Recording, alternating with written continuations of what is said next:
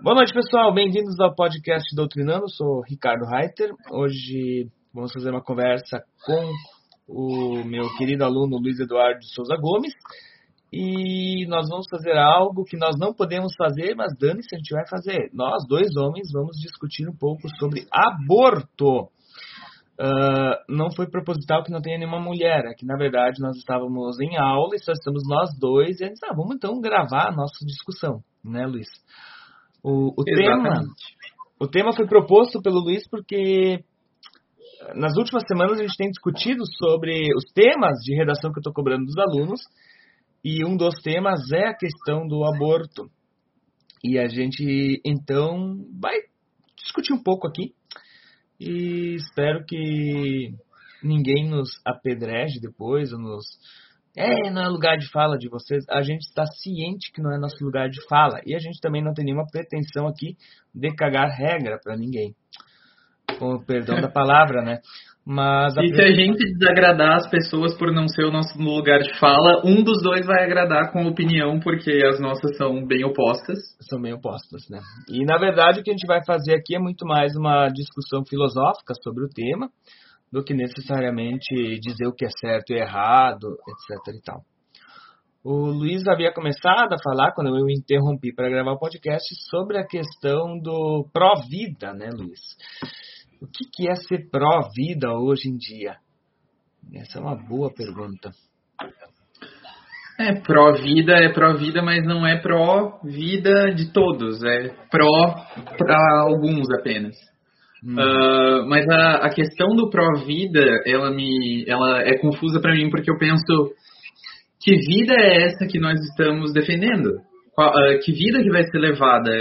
Esse, esse, essa potência, esse filho que está sendo gerado, ele vai ter uma vida boa? Ele vai ser bem criado pelos pais ou ele vai acabar numa lata de lixo, como já foi noticiado, bebês sendo deixados em latas de lixo, em containers por aí, ou uh, ele vai ter pais negligentes, ou ele vai acabar no sistema. Que vida é essa que a gente está defendendo? Vai ser uma boa vida? Ou será que não é melhor já acabar com, com a possibilidade de algo tão terrível acontecer? Te escutando, assim, me veio em mente uma frase que eu li uma vez e foi aqueles posts de Facebook, né? E que foi atribuída a Arthur Schopenhauer, que disse, disse, o seguinte: a gente precisa acabar com o sofrimento do mundo e a forma de acabar com, ele, com o sofrimento do mundo é os seres humanos parar de se reproduzir. Porque quem faz o mundo sofrer somos nós, seres humanos. Né? É do Schopenhauer, aquela outra expressão, né? Viver é sofrer. Por que, que eu, eu puxei essa frase? Porque essa questão, a questão do pró-vida, ela é extremamente instigante. Hum, e recentemente eu, eu, eu tenho, né, rolando ali a, a página do Facebook, Twitter, a gente vê alguns debates que aparecem e teve uma frase que me marcou, que foi a seguinte, ou uma expressão, enfim, uma reflexão. Uh, se você tem filho apenas para realizar um sonho seu, então pare de se reproduzir. Porque filho não pode ser um, um, um objeto, uma conquista. filho é um ser humano. E uh, tem que ter responsabilidade ao ter um filho. Então, o que, que é ser pró-vida nesse ponto? Porque tu, tu me coloca uma, uma questão interessante. Uh, ok, sou pró-vida, eu sou contra o aborto, aí a criança nasce e agora, bem, beleza, a minha parte eu cumpri. Né, ela nasceu. Dane-se o que vai acontecer com ela daqui em diante. Exatamente. Eu, eu não cobro do Estado, ou também não, não tenho nenhuma preocupação em, em, ou nenhum engajamento em, em qualquer serviço de assistência a, a adolescentes grávidas, que geralmente são adolescentes grávidas que querem abortar, ou mulheres uh, de, em condições nobres né, de alta classe, ou ainda pior, não vou dizer pior, mas ainda um terceiro grupo que são uh, amantes que engravidam de altos empresários e sofrem a pressão do genitor uh, para que ela busque o aborto, para que não seja um escândalo no casamento do empresário, do bancário, etc. E tal, é dessa, dessa elite, né? Tá, aí a criança nasce e aí depois? Porque aí tu entra numa, num dilema, na verdade não é um dilema, tem uma hipocrisia, que é o cara que é a, a favor do, do, que é pró-vida, lá na frente está sendo a favor da pena de morte para bandido, está sendo a favor de bandido bom é bandido morto, está sendo a favor de uma, de uma higienização populacional, uh, tá, é a favor da, de, dessa, dessas ações extremamente violentas que não estão levando a lugar nenhum, né? Uh, o Brasil é a polícia que mais mata e é a, é a polícia que mais morre e a gente não resolve coisa nenhuma. E o mesmo cara que lá atrás foi a favor do, uh, do, do, nascimento dessa criança, lá na frente é o cara que é o primeiro a jogar uma pedra, se essa criança acaba se tornando um bandido. E que pró-vida é esse, né, Luiz? Exatamente. Uh, se tu vai zelar pela vida, zela pela vida do começo ao fim e zela pela vida de todos. Ah, é uma gravidez de risco. Ah, foda-se, eu não quero aborto, mas ué, e a vida da mãe? Se tu é pró-vida, zela pela vida da mãe também. Uhum. É. Eu fiz uma vez um post de Facebook bem polêmico e disse: Eu sou a favor do aborto, sou a favor da, da legalização da prática e eu sou homem, nunca vou abortar. E tô pouco me lixando se, é, se a mulher quer abortar ou não, quem é que vai pro inferno é ela, não sou eu. E as pessoas ficaram extremamente. as pessoas ficaram extremamente. Tiveram mais ou menos essa reação. Cara, algumas ficaram de fato escandalizadas. E aí, aí que eu consegui desenvolver a minha posição, que eu já vou adiantar aqui. Eu sou de fato com, a favor da legalização, uh, da descriminalização, do aborto, das drogas. Ou seria da, do porte de armas, mas o porte de armas eu ainda tenho ressalvas. Mas do, do, drogas e aborto, sou a favor da, da descriminalização e da legalização. Uh, mas sou contra, esse, é, esse é, o, é o ponto que as pessoas não entendem. Eu sou contra a prática do aborto e sou contra uh, o uso de qualquer substância psicoativa ou psicodélica, etc. e tal, uh, que seja ilegal. E as pessoas não entendem isso. Né? E aliás, quando eu falei isso na tua turma, o choque também foi grande, né? Ah, as pessoas não conseguem entender. Mas eu vou desenvolver minha opinião mais adiante, Luiz. Uh, eu, eu acho, eu presumo que seja porque com regular com a regularização, com a legalização desses, dessas coisas, tu vai estar tá abrindo todo um novo nicho na sociedade que vai se sobrepor às práticas criminosas que as pessoas normalmente, às quais as pessoas normalmente recorrem para chegar a esses meios, né? Tipo, Exato. as drogas têm o tráfico, então uh, com a legalização a pessoa não, tipo, seria desnecessário. A, a guerra às drogas ela continuaria até um certo ponto, mas com a legalização seria mais mais fácil, assim. Eu acho que a gente, a gente resolveria um problema imediato. Um problema imediato que é o problema da terceirização do acesso. Porque a gente sabe que em operações militares nas favelas, ou, ou batidas na estrada pra, e se pega toneladas de drogas, o, tu nunca vai pegar, nunca vai prender a cabeça do narcotráfico as cabeças. Porque as cabeças do narcotráfico estão no Congresso Central. Isso é fato. Estão na Câmara de Deputados Federal, estão no Senado. E eu, gente, não precisa ser um gênio para saber isso, porque o caso do helicóptero lá com 250 quilos de base de cocaína, a gente sabe de quem é o helicóptero, a gente sabe quem é o motorista, o piloto, a gente sabe a fazenda que ele parou, isso são tudo de parlamentares ou ligado a parlamentares. Mas a gente não sabe de quem é a droga. Por quê? Porque o cara não tinha nota fiscal. Mas, na, em qualquer batida uh, de, de uma festa noturna ou qualquer batida numa vila, se os caras te pegar com, sei lá, uma quantidade X de maconha, tá preso por tráfico, na verdade. Então, na hum. verdade, acabaria ah, pra, ao meu ver, a legalização ela, ela vai na, na, linha do que tu defendeu, Luiz, porque, um, seja do, do, do, aborto seja das drogas, tá? Tu coloca os, os pingos nos is. Em que sentido? Tu bota, tu tira da esfera criminal e coloca na esfera uh, a qual aquela prática diz respeito. A prática do aborto, ela não é, ela não pertence à esfera criminal. Ela, ela, ela diz respeito à esfera da saúde pública. Quem tem que discutir aborto, além das mulheres, obviamente, são médicos e não policiais. Esse é o ponto. Qual é, qual é, que é, é, é, o que, que, tu faz quando tu estás uh, proibindo uma prática? Tu estás te isentando de discutir meios de evitar aquela prática. Por quê? Porque ela é proibida. Se é proibida, então ela não acontece. Eu não preciso ter estatísticas sobre ela. Eu não preciso ter estudos sobre ela. Por quê? Porque ela é criminosa. Não deveria estar acontecendo. E quando ela vier à tona, tu só precisa punir ela e pronto. É, exatamente. E resolve o problema? Não. Essa é a grande questão. Nós já, nós já discutimos algumas vezes sobre aborto, Luiz. Eu me lembro que uma das primeiras discussões tu te colocou fortemente contra o aborto.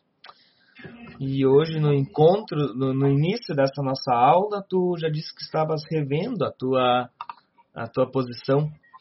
E eu tenho interesse Sim. em saber a tua revisão de posição agora. O que tu pensas sobre? É, é porque a, a gente vê. É, é, é, a mesma coisa como sobre o, o porte de armas.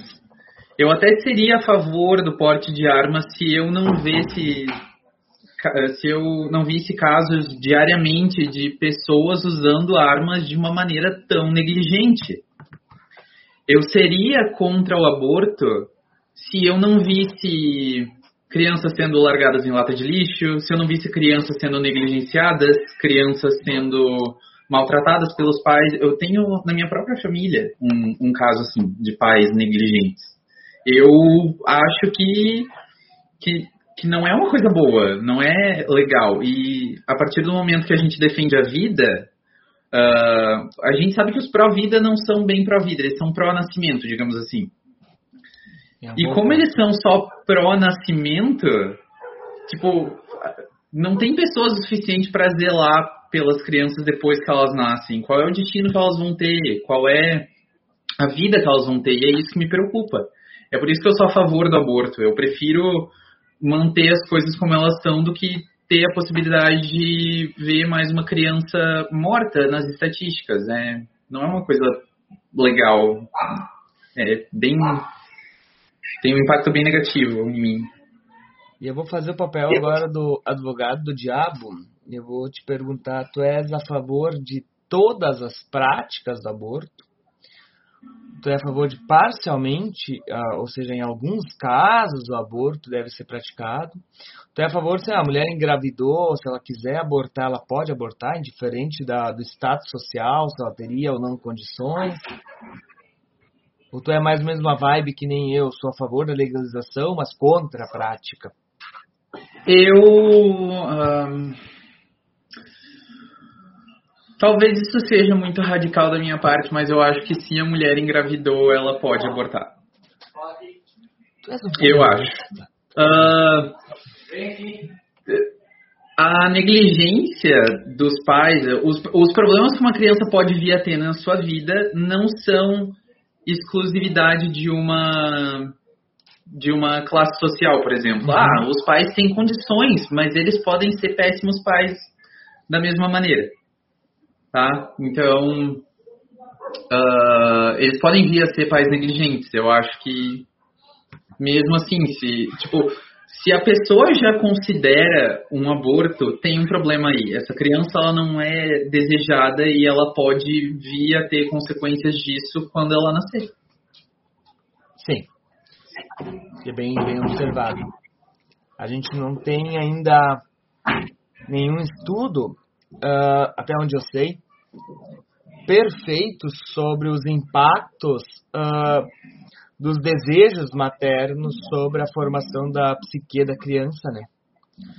Sim. Inclusive, há, há uma série de, de falácias ou afirmações que nem são nem são comprovados, mas já se reproduzem no imaginário popular, coisas do tipo, ah, se a mãe queria muito uma menina e está grávida de um menino, a, a criança vai ser gay. O contrário também, ó, a criança vai ser lésbica. Tem, falácias, ai, as falácias. É, tem, essas, tem várias coisas no imaginário. Mas fato é que a criança já nos primeiros meses ela já tem um sistema nervoso. Então ela percebe, ela sente.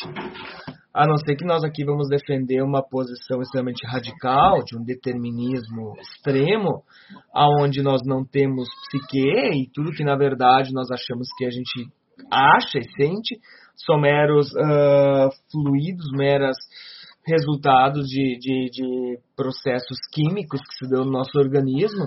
Inclusive, nem nós nem liberdade temos, porque nós somos autodeterminados por reações químicas. A não ser que a gente aceite esse tipo de posição, uh, da qual, né, se oriunda que, bem diferente de todo o resto, a gente é um mero, mero acaso de um monte de combinações aleatórias no nosso organismo, ou não.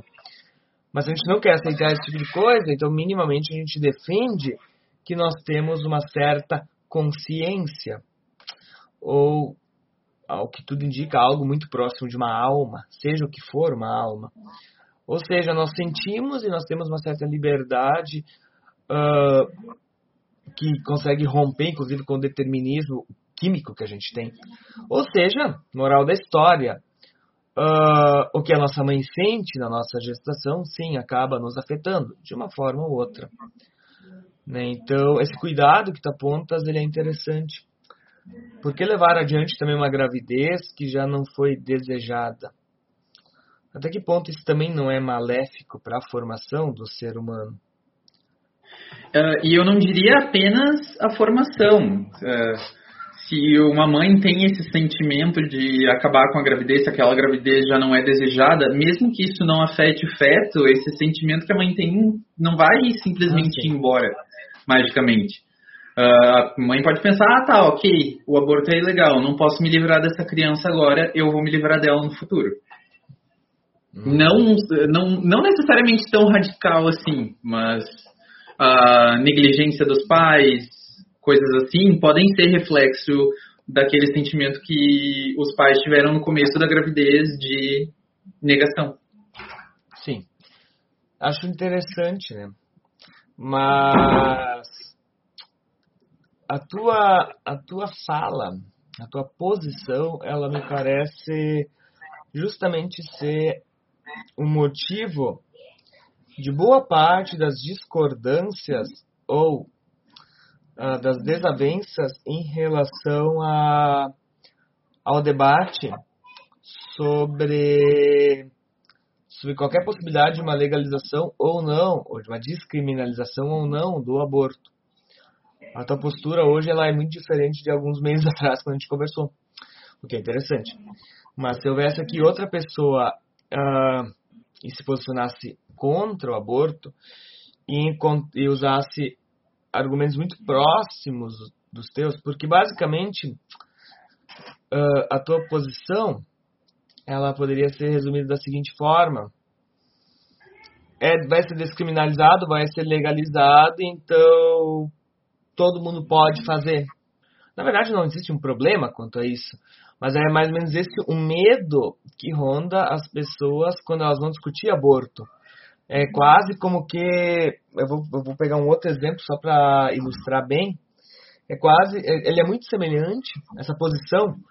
O aborto é legalizado, todo mundo vai fazer. É, é, é, essa fala, ela não foi o que tu falou, mas alguém ouvindo pode já fazer essa associação. É tipo quando alguém fala, ah, se vão legalizar casamento homoafetivo, todo mundo vai casar. Uh, todo não vai ser casamento hétero, porque todo mundo vai ter que todo mundo vai acabar casando com homem, homem com homem, mulher com mulher. Sim. E aí tu fica olhando, é... É, é estranho, né? Porque as pessoas acabam achando que o simples fato de tu tirar da esfera criminal algo, mas no final das contas tu validar no direito positivo um direito natural da pessoa, e aqui vamos assumir que a mulher tem o direito natural uh, de levar uma gravidez adiante ou não, eu, eu não teria muito problema em assumir isso, né? não, não vejo nenhum imperativo, uh, a não ser que a gente queira ser muito kantiano, mas não, não, não veria nenhuma, nenhum problema em dizer a mulher tem o direito natural de abortar se ela quer. O problema é que a sociedade está coibindo, ela não, não permite, né? Tem um direito positivo que impõe ou impede a mulher de praticar o seu direito natural de levar uma gestação adiante ou não. Hum, Sim. Talvez nem caiba aqui esse, esse discurso, né? Nem caiba aqui. Mas na minha, na minha defesa, eu, eu, basicamente assumo isso como fato, não tem nenhum problema, né? Da mesma forma que o homem também pode uh, várias vezes uh, em alguma. É, é interessante, né? O, porque a gente é homem, tá falando de aborto, né? Mas enfim, o, o, o homem também pode decidir. Uh, isso é, tem várias, várias passagens da Bíblia, inclusive. Uh, eu não me lembro agora qual dos profetas, Antigo Testamento, tá? O cara tinha que engravidar a mulher do irmão, era uma coisa meio louca assim. Ah! E o cara. Não. Oi? Eu acho que eu sei, ele não é. Não é do. Jacó, da Bila e da Raquel? Ai, pode ser, não me lembro, não me lembro. Olha só, eu é, o, padre, o, Jacó, o Jacó queria dar filhos para sua esposa e a, a, Raquel, ela era, ao que tudo indicava, estéreo. Então a, a empregada, entre aspas, uhum. a, a Bila, uh, o Jacó teve filhos não, não, não, não é. A... Tá, tá, mas não, não é esse caso, não é esse caso. Porque o cara, o cara foi o seguinte, ele se masturbava antes de transar com a mulher. Por quê? Pra não engravidar a mulher. Ele se masturbava. Ah. Então, na hora, e logo depois ia transar. E ele não conseguia, obviamente, engravidar a mulher, né? Porque claro. o, a não ser que o cara seja ator pornô, o corpo humano precisa de uma certa, de um certo tempo para se regenerar. Não é Sim. bem assim, né? A não sei que na época não tinha Viagra. Uh, ou seja, o, o homem também sequer não, né? Ah, não quero engravidar. Claro que o homem realmente não pensa nisso, né? Mas, uh, enfim, o homem, o homem tem a liberdade, veja só, o homem tem a liberdade de não assumir o seu filho. E ninguém mete o pau nisso, né? Tipo, é só as mulheres preocupadas com isso. Nós, homens, achamos quase como que natural uh, não assumir uma gravidez. É, quem, quem de nós não conhece ou não tem na sua roda de amigos ou conhecidos um homem que é pai e não assumiu a paternidade? Se a gente não convive com uma pessoa assim, nós conhecemos pessoas assim. E, e me parece que tá, é uma coisa tão naturalizada, é quase como que eu poderia defender aqui, ah, se a mulher tem o direito natural a, a, não querer ser mãe, o pai também tem direito natural a não ser pai. Né? Vamos lá, vamos dizer que isso é viável, a, a mero nível de exercício aqui. Por que, que um há problema num e não há problema no outro? Ah, mas é porque a mulher está carregando o feto, ok, está carregando o bebê ali, concordo, né? Mas quando tu falas da, da faz a tua, a tua colocação antes de todo, todo o impacto social ou de toda essa questão da pró-vida, a gente deveria encontrar um meio de, de responsabilizar os pais também.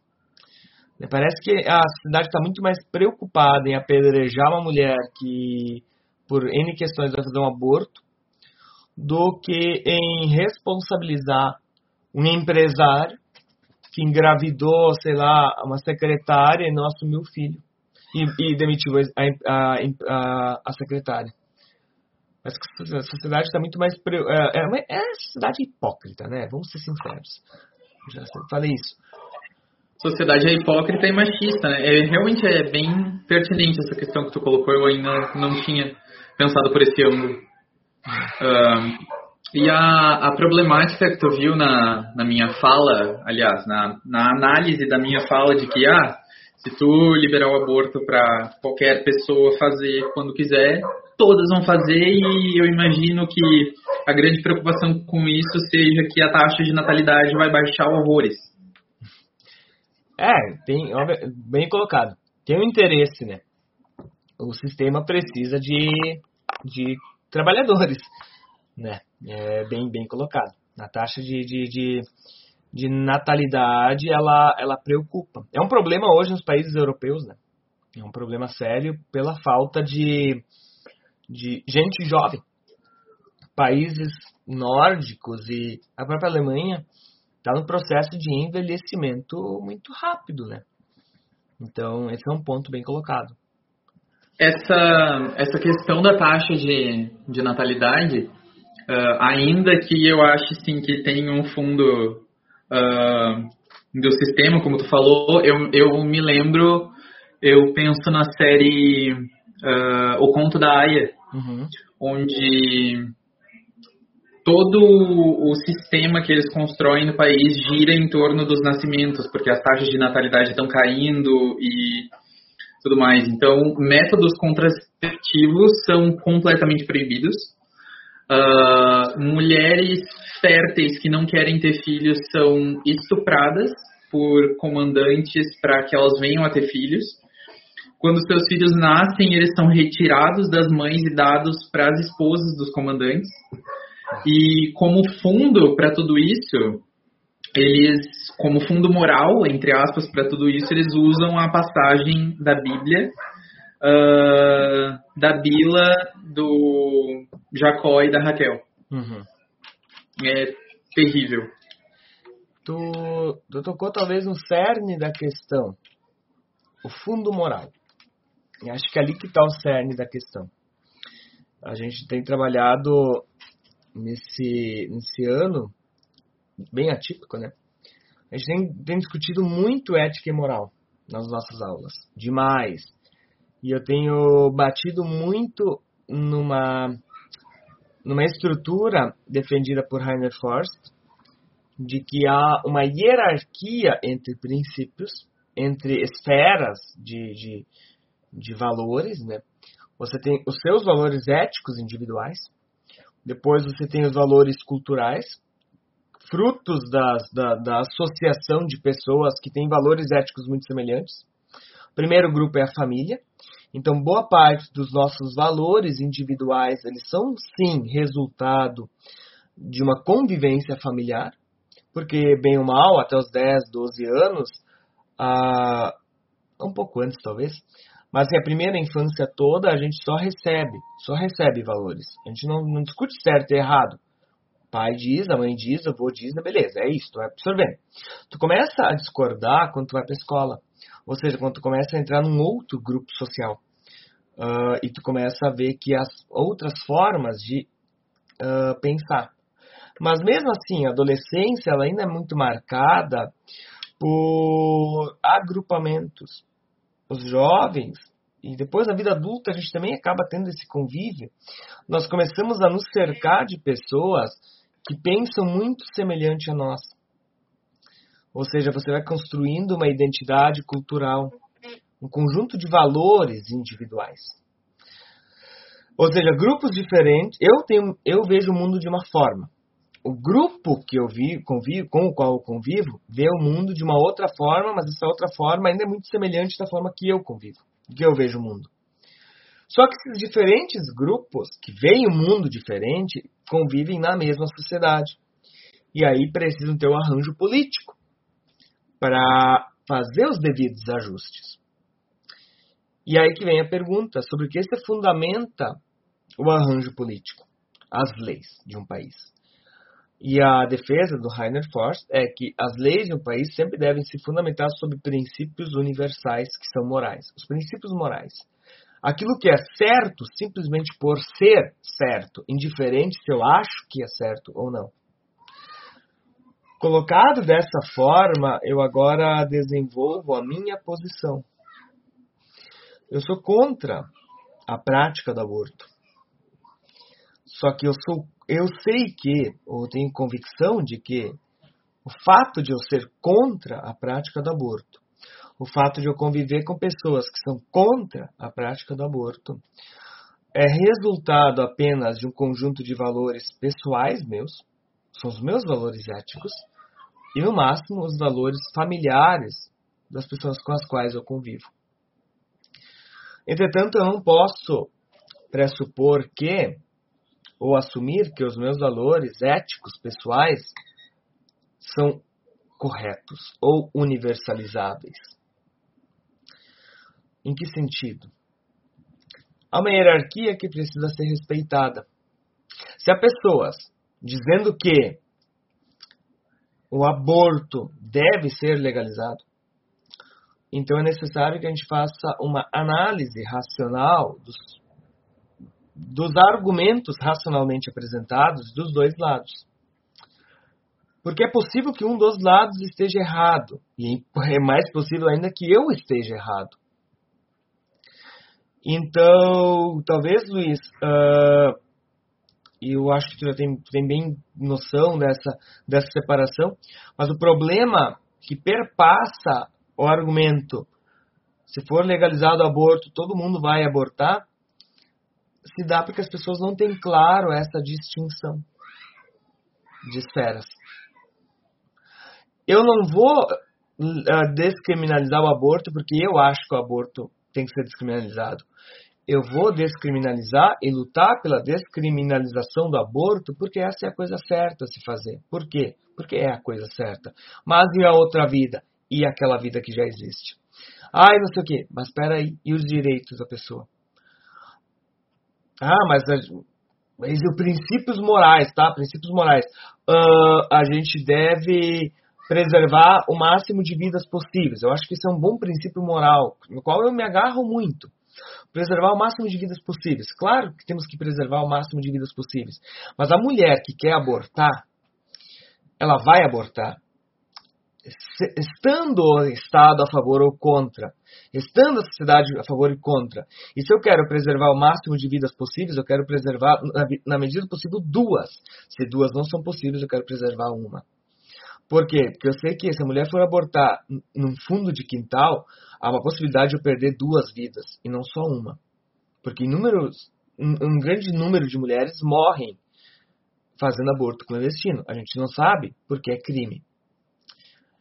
Então, se eu me agarro num princípio, e esse é o meu princípio que eu me agarro, salvar o máximo de vidas possíveis, eu tenho que estar ciente de que salvar o máximo de vidas possíveis não significa salvar todas as vidas mas significa que proibir também não salva nenhuma.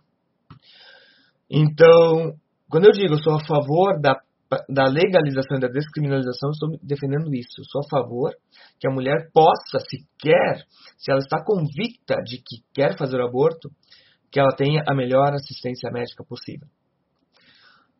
E, e eu coloco imposições dentro da esfera jurídica. Tu quer fazer o aborto? Beleza. Só que assim, ó, Vamos fazer pelo menos um mês de, uma boa, de um bom acompanhamento psicológico. Por quê? Porque vai ter impactos na tua vida e tu precisa estar preparada psicologicamente a isso também. Porque a gente não quer que tu hoje faça aborto e amanhã se enforque. Porque isso também tem que ser levado em consideração. As, pe ah, as pessoas se matam. As pessoas se matam por arrependimento. E da mesma forma que tu forçar alguém a não abortar, tu pode também matar essa pessoa lá na frente.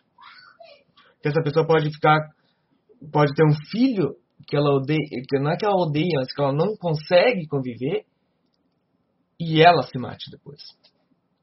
Então há uma série de fatores aqui envolvidos que a gente precisa ter muito claro. E aí eu sempre defendo, a gente precisa ter uma política pública pró-aborto. Mas não uma política pública do tipo, tu vai fazer um, um, teste ali de gravidez na farmácia e tu já sai ali com uma, fichinha, uma, uma fichinha para ir abortar. Que é o que as pessoas mais ou menos acham. Ah, viu que tá grávida, pá, pá, pá. vamos fazer o aborto? Não. A política pública de aborto que eu defendo é, é outra. Acompanhamento médico especializado. Já no início, assim. Terapia quase como que diária. E em um momento, antes do aborto, a família tem que ser comunicada. Porque o que eu mais tenho visto, eu trabalhei na assistência e acompanhei alguns dilemas, foi o seguinte: jovens que estavam optando pelo aborto, estavam optando pelo aborto que tinham medo de falar em casa. Porque tinha pais autoritários, etc e tal. E quando a gente conseguia conciliar e conseguia falar com a família, a gente conseguiu reverter muitos abortos. Praticamente todos. Por quê? Porque a criança, a adolescente, viu que não estava sozinha no final das contas que o pai não ia matar ela ou botar ela para fora de casa por estar grávida. Então, o buraco é mais embaixo. Né? E como qualquer outro problema sério que nós temos no Brasil, ou seja a questão das drogas, seja a questão da prostituição, seja N questões, a gente não tem claro, se a gente não tem claro essa separação do que aquilo que eu acho que é certo nem sempre é o certo, sempre vai passar a impressão que a gente está cagando regra. Ou a gente sempre vai estar querendo cagar regra. Ai, eu sou contra a, a, a legalização do casamento homoafetivo. Por quê? Porque senão todo mundo vai casar, todos, todo mundo vai casar com homem ou com mulher. Aí, aí é, veja, veja que o argumento é o mesmo, Luiz. O argumento é o mesmo. Inclusive, talvez seja pior, porque me parece que talvez esteja faltando uma lei para tu poder casar com. Né, pra, eu dei esse termo, para sair do armário. É, sim. Uh, eu, mesmo que isso sequer fosse verdade, pessoas heterossexuais existem. Tipo, elas estão aqui.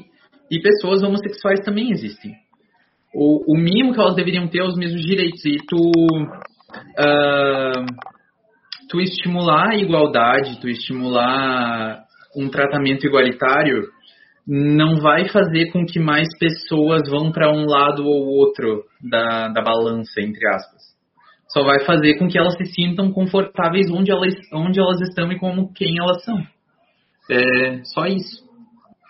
Bem colocado que eu acho que há, acima de tudo, um princípio moral inegável e que perpassa a boa parte dos, das teorias morais, né? seja kantiana, ela também está presente no utilitarismo, de certa forma, mais no utilitarismo do Stuart Mill do que do, do Bentham, uh, e principalmente no utilitarismo do, do, do Peter Singer, que é o princípio da dignidade humana.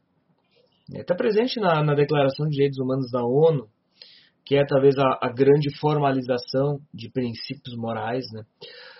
Uh, todo ser humano é portador de dignidade, deve ter a sua dignidade garantida, seja a mãe, seja o feto, seja um hétero, seja um homo, seja um homem, seja uma mulher.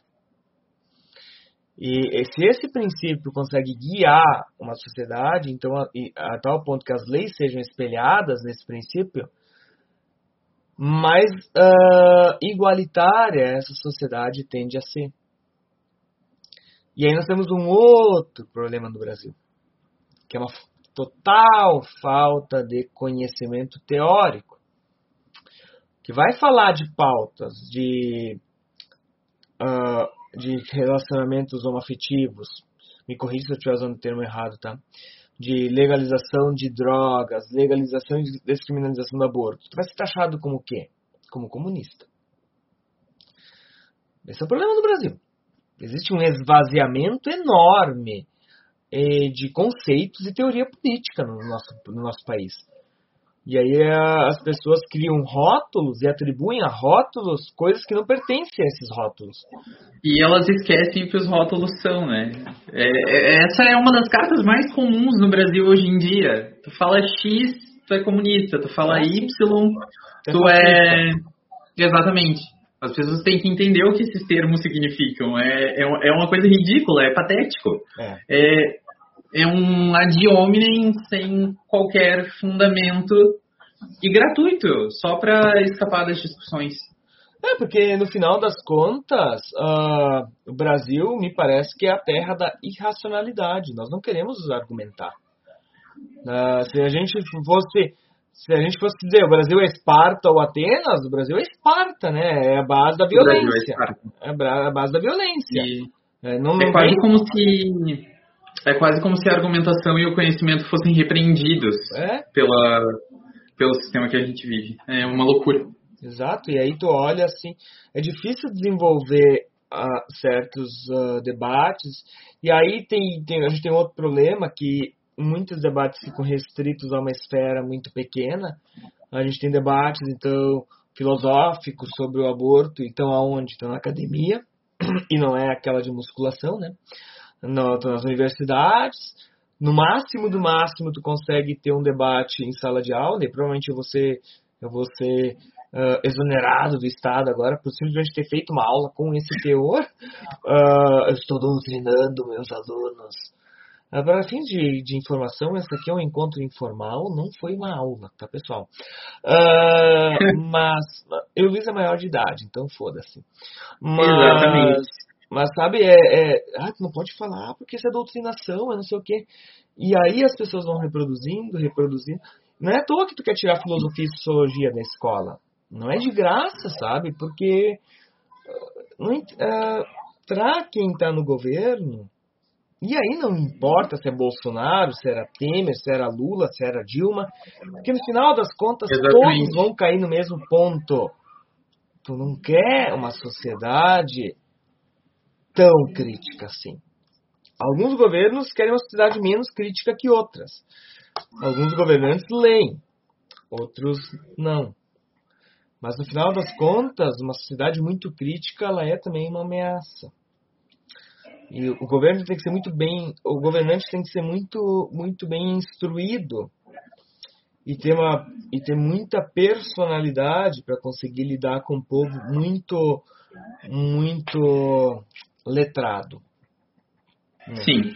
Então, uh, obviamente que a sociedade só ganha quando o povo é bem letrado, porque há uma maior civilidade entre as pessoas mas a gente não pode esperar que isso seja algo que venha de forma gratuita, ou seja, constantemente instigado assim pelo governo, porque do jeito que as coisas estão hoje no Brasil, não interessa. Não interessa que a gente discuta nenhuma pauta política. Né? Ai, ai, é triste. Porque o, o conhecimento, nesse caso, só levaria a insatisfação, né?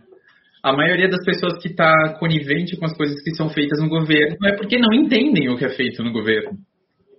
É, eu até fiquei feliz um, um, dia desses com uma tag que eu vi no, no Twitter. Uh, sou direita, não sou Bolsonaro. Ah, eu vi.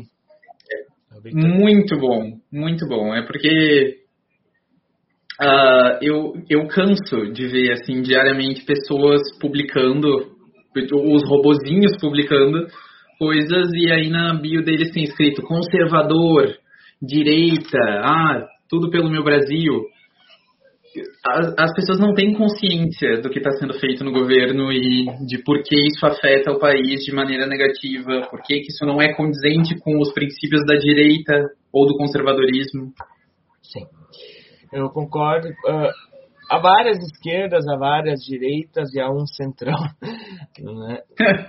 E, e na, na, verdade são escopos diferentes, né? A velha, a velha dicotomia esquerda-direita não dá mais conta. Tem liberalismo de esquerda, liberalismo de direita, autoritarismo de esquerda, autoritarismo de direita. A gente poderia puxar mais vertentes ainda. Uh, e eu tenho dificuldade de definir esquerda e direita. Vou ser bem sincero, eu tenho dificuldade. Porque... Sim, eu próprio já não, já não concordo muito com essa, com essa divisão. Para mim, direita e esquerda não existem mais, é uma coisa muito, muito mais complexa que querer definir entre dois lados. O Brasil não é mais preto e branco. É, eu, eu definiria, se fosse para definir, eu deveria, eu definiria o seguinte: políticas que vão em, uh, em prol, que parte de uma, de uma premissa de um estado de bem-estar social para um estado uh, tópico como comunismo ou socialismo, elas são de esquerda. E, e, e, políticas ou programas políticos que partem de um Estado uh, puramente liberal e dali para o inferno, né, para o neoliberal, para não sei mais o que liberal, uh, indo para o anarquismo, seria de direita. Mas aí tu tem um outro problema que isso parece, me parece muito ser, em vez de ser uma linha reta, me parece muito ser uma, ser uma, uma, uma grande, uma, ai, um grande círculo, quase, como que é onde os dois extremos em algum momento vão, vão se encontrar, porque o extremo, extremo uh, da esquerda é muito semelhante com o extremo, extremo, extremo, extremo da direita. Né? Inclusive, anarquismo e, e, e comunismo uh, tiveram, uh, tiveram uma gênese muito próxima. Na verdade, onde é que se deu o cisma do anarquismo e do, do comunismo. Eu não sou estudante de nenhuma das duas, mas posso estar falando alguma inverdade, mas até onde eu entendo, uh, numa das internacionais, onde Marx brigou com os anarquistas, se deu justamente pelo seguinte: o que fazer com o capitalismo? E o Marx defendeu, não, nós temos que usar e superar o anarquismo, o, o, o capitalismo. E os anarquistas, não, nós vamos exterminar o anarquismo, porque, o, nós vamos exterminar o, o, capitalismo porque nós não queremos, nós queremos voltar a uma sociedade anterior ao capitalismo. Enquanto que os comunistas, não, nós vamos superar o capitalismo. Então, no final das contas, uh, esse escopo, direita, esquerda, é claro, uh, mas até essa questão liberal, ela é mais complexa, porque você tem uma esquerda autoritária e tu vai ter uma esquerda liberal. Tu vai ter um, um, uma direita autoritária e uma direita uh, liberal. liberal. Entendeu? Então, uh, ah, a direita é mais a favor da, da, da a esquerda mais a favor do estado de bem-estar social, uma, um estado mais preocupado com desigualdades sociais, ok, mas como é que se dá essa preocupação com o estado, com estados, uh, com, com, com essa realidade? Ah, pode ser de uma forma autoritária, pode ser de uma forma liberal. Por isso que eu digo, esquerda e direita já não resolvem mais. É mais complexo que isso. Bem mais complexo, né? Um outro motivo para eu não gostar dessa, de, eh, dessa dicotomia é que se eu parar para pensar no, nas vergonhas que a gente tem tanto na esquerda quanto na direita, eu vou acabar no centrão e o centrão do Brasil é outra porcaria. Então, complicado. Pois então, estamos com quase uma hora, Luiz. Eu acho que esse bate-papo foi bacana, né? No final das contas, a gente terminou falando de aborto, começamos falando de aborto e terminamos reclamando do, do Brasil. O que já é bem, bem rotineiro nas nossas aulas, né? Uh, Realmente. E eu nem precisei fazer alusão ao, ao, ao Reiterverso da, da, da Albânia, né? Albânia. Ah, minha querida Albânia. É, para quem não, né, né, quem, é, quem não é meu aluno não pegou a referência, mas eu sempre, eu nunca falo do Brasil, eu sempre falo da Albânia numa realidade paralela. Geralmente a Albânia também ela é governada por um, um, um militar que está há 38 anos no Congresso, uh, no parlamento da Albânia e nunca fez coisa nenhuma, agora se tornou presidente da Albânia e não sabe o que fazer. Mas isso acontece na Albânia, tá pessoal? Isso não acontece no Brasil. E, isso, enfim, né? Que nem, eu, que nem eu falei no começo, né, Luiz? A gente não está aqui para cagar regra para ninguém. Na verdade, foi mais um debate filosófico sobre um problema pertinente, o aborto, né? E tentar entender, e não sei se a gente ajudou ou não a isso, mas tentar entender onde é que está o problema real do debate ao aborto, né?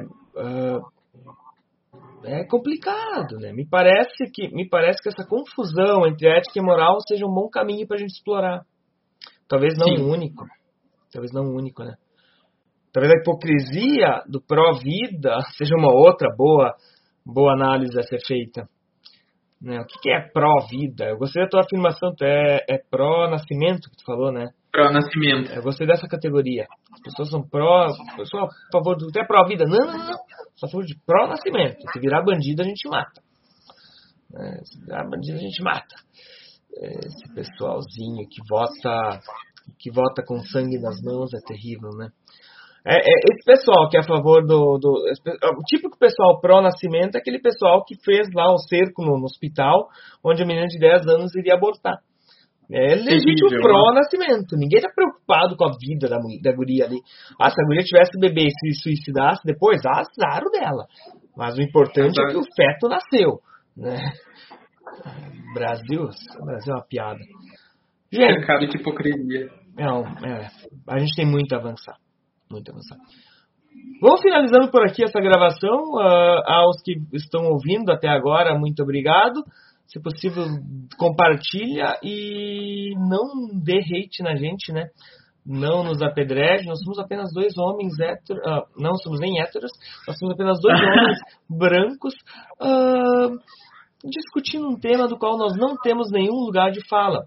Mas que é uma pauta que não deve ser discutida só por mulheres. Nós, homens, sim, temos que falar, por quê? Porque eu acho que a gente tem que falar mesmo. né? É pertinente. É pertinente. Não precisa ser homem para falar sobre. Aliás, não precisa ser mulher para falar sobre aborto, não precisa ser negro para ser contra o racismo, não precisa Exatamente. ser gay para ser contra a homofobia. É. A gente não quer tirar o lugar, a gente não está, obviamente, querendo ocupar o lugar de uma mulher aqui. Na verdade, essa gravação aqui foi bem espontânea, tá? Não foi nem nada planejado, não teve nem roteiro, tá, pessoal? Então, ah, por que convidado uma mulher? Na verdade, não teve nem roteiro. Na verdade, a gente entrou agora, uh, disse, ah, vamos gravar um podcast. Né? E a gente tinha começado a conversar um pouco sobre uma das redações do Luiz. Disse, ah, vamos gravar um podcast, então, já que tá boa a conversa. Gente, muito obrigado. Uh, até a próxima. Adiós.